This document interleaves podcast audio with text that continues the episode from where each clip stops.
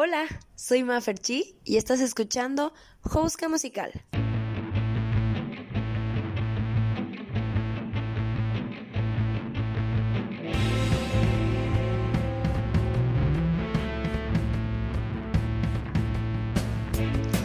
Si eres artista o si no, si sabes de música o si no, si quieres entrar al medio o te gusta ver de lejos, este podcast es para ti.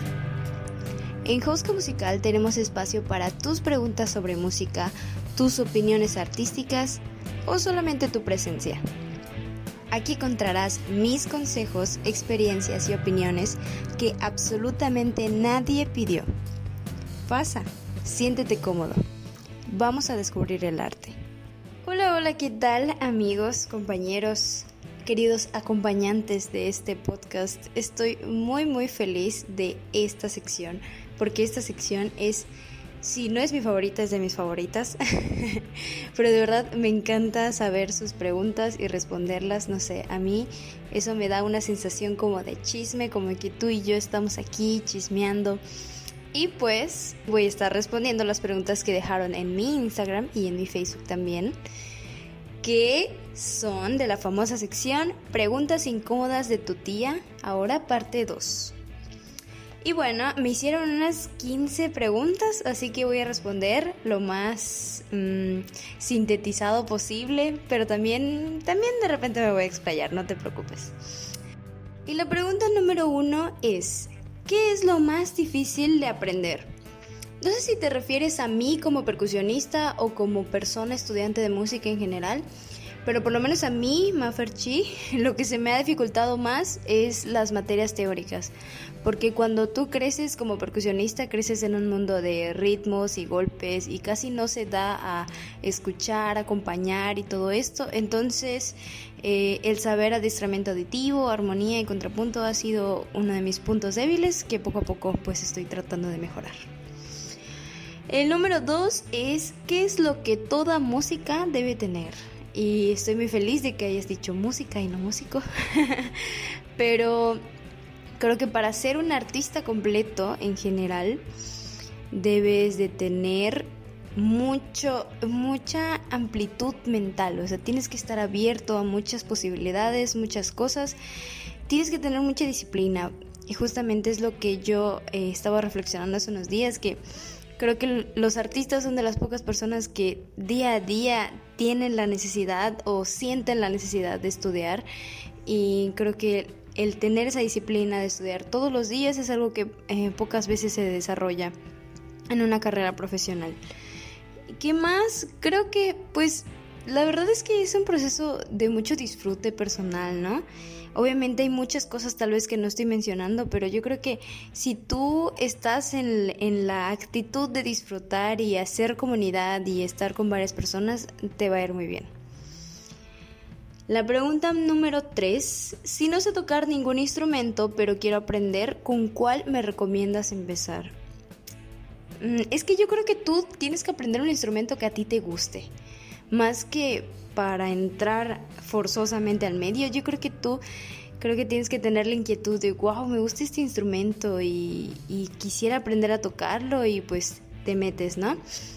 Y pues ahí sí te recomiendo que explores todos los instrumentos porque de verdad eh, uno se va por los típicos que siempre enseñan en las academias, que son violín, piano, guitarra y todo eso que son bellísimos por cierto, pero hay una cantidad inmensa de instrumentos que suenan precioso y que tú podrías interesarte mucho más que los típicos, ¿no? Aunque si tú quieres como que nada más, eh, pues, aprender una nueva habilidad musical, sí te recomendaría el piano, porque es como el instrumento complementario de todos los músicos. Y pues te va a ayudar mucho, te va a hacer entender mucho la música. La número cuatro es, ¿qué opinas de las violas? ¿Qué es una viola? No es cierto. Está muy raro el trip de, tocar viola, yo creo. Para los que no sepan, una viola es nada más y nada menos que un violín, pero más grande y más grave. Entonces, no sé, como que es demasiado común el violín, como que está bien raro que un niño diga, ay, yo quiero aprender viola, no sé. Igual como que los violistas a veces son bien raros, no sé. Número 5. ¿Qué tan recurrente es que te pidan que acompañes a grupos por ser percusionista? Ah, no saben amigos, de verdad no saben la cantidad de gente que pide acompañantes percusionistas. Lo peor de todo es que creen que uno es gratis, así como como así como de, ah, sí, vente y tocas y ya, o sea, como que, ah, sí, y todo el esfuerzo que le voy a poner ahí. Creen que pues por ser percusionista y porque no llevas notas es mucho más fácil de tocar, entonces como que presienten que cualquiera lo puede hacer, ¿no? Y pues es muy común, sobre todo espontáneamente, de que, ah, vente y tocas y súbete al escenario, ¿no? A mí me ha pasado que a veces voy a, a fiestas o voy a... Una vez fui a un bar por aquí de Mérida y había un grupo de salsa. Y me topé una amiga que estaba tocando en el grupo de salsa y me dijo, súbete, súbete al escenario. Y yo, no, no, gracias. Como que sí, a veces es un poco, un poco raro, pero es muy, muy común. Ah, la número 6 es, ¿cuándo comenzó tu gusto por la música? Creo que yo ya había comentado en, en mi primer podcast, de hecho, en mi primer capítulo. Había comentado que yo nací, crecí, comí, bebí música desde muy chiquita, entonces creo que como tal fue como un proceso muy natural el amar la música, el, quererla día a día y el dedicarme a esto. Pues siendo que inició desde muy pequeña, inició desde una admiración, claro, hacia mis hermanos, ¿no? De estar en el medio y creo que me, me gustó mucho simplemente. Tal vez nunca, nunca claramente dije, wow, quiero, quiero estar aquí, ¿no? O sea, como que claramente fue un proceso muy natural. La número 7 es, ¿cuál es tu gusto culposo en la música? No creo en los gustos culposos. creo que todo lo que me gusta es parte de lo que soy y creo que todo lo que lo que puede llegar a generar algo en mí no debe ser un motivo de vergüenza. Pero yo creo que como música, músico clásico, músico académico de una escuela, conservatorio de música, sí es, sí es un poco mal visto el reggaetón, ¿no? Es así como, pues como el, género que menos agrada. Entonces, a mí me gusta, me gusta el reggaetón, me gusta bellaquear, me gusta escucharlo eh, para hacer ejercicio, para las fiestas y todo. Entonces, yo creo que, pues el reggaetón podría ser un gusto culposo, aunque no creo en los gustos culposos. La número 8 es ¿Qué instrumento te gustaría aprender a tocar, aparte de los que ya tocas? Wow, mm, creo que ninguno, la verdad. Estoy muy, muy feliz con mi instrumento. Tal vez podría eh, pedir el piano, porque te digo, o sea, ya había dicho que es un instrumento como complementario siempre para, para cualquier músico. Y sí me gustaría aprender a, manejarlo, sobre todo porque ayuda mucho a escuchar y entender. Sobre todo eso. Y si alguna vez, pues una vez intenté tocar trompeta qué oso. Es así una una parte de mi vida que no recuerdo, es la parte negra de mi vida. y pues apenas yo inicié con flauta, entonces creo que tal vez igual retomar la flauta no sería tan mala onda, pero tocar un instrumento requiere mucho tiempo y no no siento que le quitaría ese tiempo que ya le dedico a mi instrumento para aprender otro, la verdad. Tal vez solamente al piano. La número 9 es... ¿Cuál es el instrumento de aliento madera favorito? ¿Cuál es tu instrumento de aliento madera favorito? Pues yo creo que la flauta sí, porque pues me gustó en un principio, pero creo que actualmente me gusta mucho el fagot porque tiene mucho protagonismo dentro de la música que escucho y me encanta el sonido. O sea, un, un fagot bien tocado es así precioso. La número 10 ¿Crees que los géneros musicales algún día dejen de existir? ¡Wow! ¡Qué pregunta! Creo que no. Y la verdad es que creo que no me gustaría. Tal vez me retracte en unos años o en unos meses que lo analice bien. Pero yo creo que los géneros musicales más que marcar segregación son como una forma de distinción, es como una forma de reconocimiento de tú sabes qué género musical es por cómo es su estructura, lo que suena y todo. Entonces, eh, más de lo que se sabe, los géneros musicales no son, no son así como infinitos y exactos, son se juxtaponen, se sobreponen entre sí y generan nuevos géneros, entonces como que esa belleza a mí me gusta mucho, sobre todo en la música latinoamericana. Cuando yo aprendí a tocar congas, me enseñaron a tocar congas en la música latina, me di cuenta que un solo golpe puede marcar la diferencia entre un género y otro y esa belleza es increíble, a mí me gusta mucho y yo creo que eso hace que un género se distinga más que se aparte de los demás. La número 11 es, ¿cuál es el instrumento más difícil para ti? De percusión, supongo. wow, yo creo que la marimba. La marimba es de los instrumentos más difíciles para mí y justamente es al que más le dedico tiempo porque yo no era muy buena en marimba. Yo crecí y cuando tú inicias en percusión, inicias mayormente en ritmos, en técnica y todo, entonces como que no tienes notas y cuando te ponen una partitura a cuatro baquetas tienes que leer eh, dos manos diferentes, coordinar y todo, entonces como que yo le dedico mucho tiempo por justamente porque no me considero muy buena. Y es de mis favoritos, la verdad. Y entonces yo creo que es eso, los teclados en general, la marimba, el vibráfono, el xilófono y todo esto. La número, oh my god, perdí la cuenta. ¿Cuál es el Ah, la número 12. ¿Qué tipo de formaciones orquestales existen? Miren, las formaciones orquestales es todo un tema. Si puedo decir ahora que de las que yo conozco y de las que mi conocimiento da ahorita es que existen banda sinfónica, orquesta sinfónica, ensambles de cámara, etc. Pero sí me gustaría, uno, informarme un poco más sobre esto y dos, eh, dedicarle un capítulo a esto, porque mucha gente no sabe la diferencia entre orquesta sinfónica y banda sinfónica y ensamble de alientos y ensamble de maderas y ensamble en general y pues termina llamándole a todo orquesta. Voy a la orquesta y ves a una banda sinfónica o ves a una banda de rock, ¿no? Entonces como que eso me gustaría, me gustaría dedicarle un, un tiempo a esto. La número 13 ¿Cómo representarías con palabras y piezas la percusión en el género contemporáneo? Yo, yo representaría la percusión con una sola palabra que es innovación.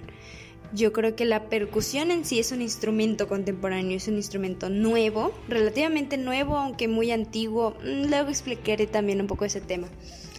Pero es un instrumento que siempre está buscando innovar, sobre todo en el género contemporáneo, siempre está buscando que la percusión salga de, las casillas, ¿no? Que, que, no se quede solamente en tocar, pues, bonito, ¿no? Siempre busca buscar nuevas sonoridades, todo esto. Y la percusión se presta muchísimo a eso, de verdad no saben en, en, la escuela a los compositores les encanta la percusión porque saben que pueden experimentar muchísimo con ella y que hay muchísimas sonoridades y muchas cosas. Entonces, eh, si ustedes quieren experimentar un poco más del género contemporáneo que les estoy diciendo, este trip aquí, bien grande, eh, les invito a escuchar algunas de las piezas de mi amigo Manuel Ramírez. Él es un percusionista y también está empezando a componer percusiones. Después les pasaré en la cajita de descripción, como dicen los influencers. Pero ahí les voy a dejar como eh, sus redes y su música para que ustedes vayan inventándose un poco, informándose. Y si quieren más información, pues ya le dirán al meme, que nosotros le decimos meme. le dirán al meme que pues lo que él, para que él les pueda seguir informando. Ok. La número 14. ¿Cómo sientes que el estar tan involucrada en el mundo de la música ha afectado tu vida personal? Me encanta esta pregunta. Me encanta esta pregunta. Me acuerdo muy bien que me, la preguntó mi amiga Fer Castro. wow. Justamente hace poco vi un, un capítulo de una serie que se llama Mozart in the Jungle, que habla mucho sobre el mundo musical, el mundo el de trabajar en una orquesta sinfónica, ser músico. Y dijeron un diálogo que era algo así como, nadie va a entender cómo es que tú elegiste este medio y, no hay una razón lógica. El estudiar música es antinatural para tu cuerpo, es antinatural para tu vida social, o sea, es algo muy, muy, muy fuera de lo, de lo, de lo cotidiano. El hecho de que tú pases cuatro o cinco horas por una pieza que dura, no sé, tres minutos, que tú pases tanto tiempo con tu mano en una posición que duele, que, que es incómoda, ¿no? Pero aún así, aún así no deseas estar en otro lugar, ¿no? Y yo creo que eso es, eso es todo, o sea, el hecho de que tú estés tan involucrada en algo, al final tiene muchas, muchas repercusiones. Por ejemplo, yo voy a decir algo que va a sonar creo que un poco triste, pero yo de chiquita la verdad es que nunca vi eh, muchas caricaturas y eh, se siente un poco extraño. Nunca, nunca pertenecí, por ejemplo, al fandom de One Direction, de Big Time Rush y todos estos medios. Porque no sé, no creo que no, no tenía mi mente en eso y, no es que las denigre y al contrario, a mí me hubiera encantado eh, tener un fandom como One Direction. Porque si te dan cuenta, en las niñas de mi edad, si tú le dices a otra niña, oye, ¿sabes qué? Yo amo One Direction, la otra niña que también ama One Direction, ya son amigas. es como una forma muy fácil de relacionarse. En cambio, creo que el estar tan metido en la música y, el estar como en este, como a veces en una burbuja, entonces como que sientes que ya no, no tienes una forma común de interactuar con otras personas que no están en el medio. Y pues no sé, a mí a mí me ha afectado eso, que cuando llegué a la prepa eh, había mucha gente con muchos gustos casi similares y yo pues no, no tenía cómo interactuar con eso y sin embargo nunca me sentí pues discriminada o denigrada o algo así. Tampoco es que me las alardeé así, ¿no? Pero creo que sí, el estar desde muy pequeña en este medio es, es algo que marca mucho la diferencia en tu vida y creo que aún así no lo cambiaría. Bueno, la pregunta número 15. ¿Cuál es la mejor manera de aplicar polirritmos? Si eres una persona que no es percusionista y quiere como aprender a hacer polirritmos, yo creo que te recomendaría empezar con subdivisiones. Saber subdividir cualquier cosa, cualquier pieza cualquier figura rítmica. Empieza con algo sencillo, solamente eh, agarras alguna melodía o algún ritmo y empiezas a marcarlo y después eh, tratas de coordinar tu cuerpo. Primero es, a ver, pero vamos a recapitular bien.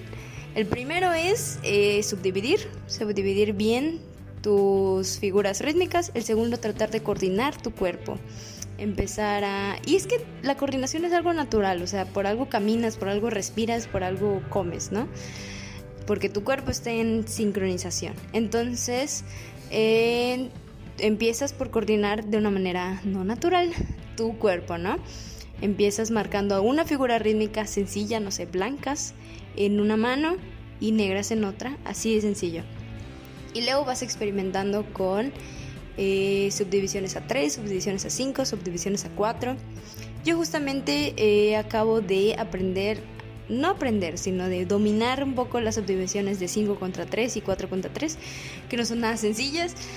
Y espero subirlo igual para eh, subir mi video a Facebook para que ustedes puedan ver más o menos cómo son estos polirritmos y estas subdivisiones de compases. La número 16 y es la última. ¿Cuáles son tus metas personales con la música? Wow. Gracias por preguntar, gracias por interesarse en ese aspecto de mi vida. Mis metas son tocar siempre, siempre estar tocando, siempre hacer música. Pero obviamente sí me gustaría salir de Mérida, salir de México en general pues todos saben que como la música que yo hago, la cuna es en Europa y obviamente me gustaría tocar ahí, aunque sea por un tiempo. Em, irónicamente yo sí me veo viviendo mi vida normal, o sea, como viviendo hasta envejecer en Mérida, porque me gusta mucho. eso siento que es una ciudad muy de viejitos. no es tanto como para jóvenes, la verdad, es más de viejitos. Entonces yo siento que sí me gustaría eh, ya estar grande y vivir en Mérida, pero mientras en toda en todo mi proceso de aprendizaje y de, de estudiante más bien, sí me gustaría vivir en otra ciudad del mundo. Y me gustaría obviamente tocar en, en una orquesta, o sea, me gustaría tener un trabajo fijo en una orquesta, aunque también eh, reconozco que en sí Mérida tiene muchas carencias musicales, muchas carencias administrativas musicales, y yo siento eh, que tengo aptitudes para hacer que esto sea más llevadero. Entonces también me gustaría ayudar en la administración, eh, hacer que mis pocas habilidades o las habilidades que yo tengo eh, ayuden a que el medio musical sea un ambiente mucho mejor de lo que es. Y pues ya, yo creo que es todo. Ah, no pido mucho, solamente que se requieren muchas cosas para hacerlo y creo que estoy en un proceso para mejorar. Y ya, eh, muchas gracias por hacer sus preguntas. Me gustaron muchísimo estas preguntas, me gustaron más que las anteriores, sinceramente. Igual y porque esta vez tuvimos más preguntas. Pero eso es todo. Eh, te espero en el siguiente capítulo y gracias por escuchar este espacio donde pongo un pedacito de mi alma.